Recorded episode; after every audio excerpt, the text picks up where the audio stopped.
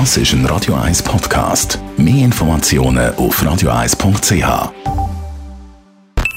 Die Morgenkolumne auf Radio 1 präsentiert vom Grand Casino Baden. Grand Casino Baden. Baden im Glück. Guten Morgen, Roger. Guten Morgen, ihr beiden. Im Krieg, äh, im Ukraine-Krieg, da liest man von ukrainischem Erfolg in der letzten Zeit, von grossen ukrainischen Erfolg. Die haben alle ein bisschen überrascht. Ist das jetzt die grosse Wende in diesem Krieg?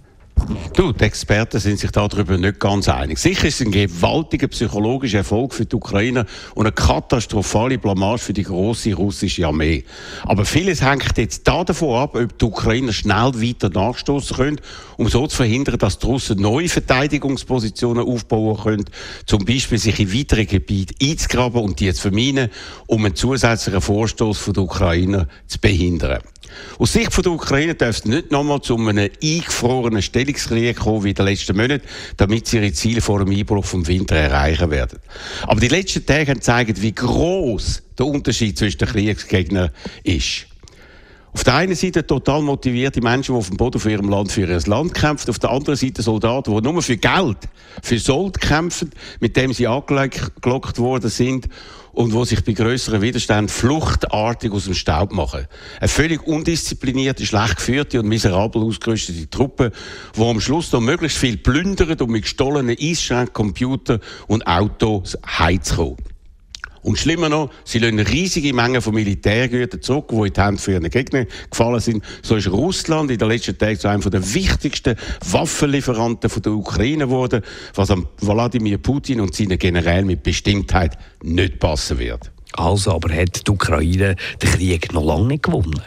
Richtig. Und sie brauchen jetzt dringend denn je schwere Waffen für ihre weiteren Vorstöße, so zum Beispiel Kampfpanzer wie der Leopard 2, wo Deutschland immer noch nicht liefern will. Aber das könnte sich bald ändern. Gestern hat der Olaf Scholz zum ersten Mal nach vielen Monaten während 90 Minuten mit dem Wladimir Putin geredet und betont, dass man in Zukunft noch mehr machen werde, um die territoriale Integrität von der Ukraine zurückzugewinnen. Unter anderem auch, nimmt man an, mit der seit langem erwarteten Lieferung von Kampfpanzer und Schützenpanzer. Das heißt, der Wladimir Putin hat immer weniger Möglichkeiten, seine erklärten Kriegsziele zu erreichen. Er weiß haargenau, genau, dass es in der russischen Geschichte ein zentrales Gesetz gibt. Ein echter Zar ist einer, der den Krieg gönnt, und ein falscher Zar ist einer, der den Krieg verliert. Wie er mit seiner gewaltigen Informationsmaschine der eigenen Bevölkerung bald einmal erklären wird, dass er den Ukraine-Krieg eben doch nicht verloren hat und er ein echter Zar ist, das ist eine Frage, die noch völlig offen ist. Wenn er das auch nicht schafft, dann ist er weg. Dann wird er gestürzt. Und darum wartet die ganze Welt darauf, ob der Kriegsverbrecher seinen Kopf noch aus der Schlinge ziehen kann, wo er sich mit seinem unprovozierten Angriff auf die Ukraine selber geknüpft hat. Die Morgenkolumne von Roger Schawinski. Die gibt es zum Nachlesen bei uns im Netz auf radio1.ch. Die Morgenkolumne auf Radio 1.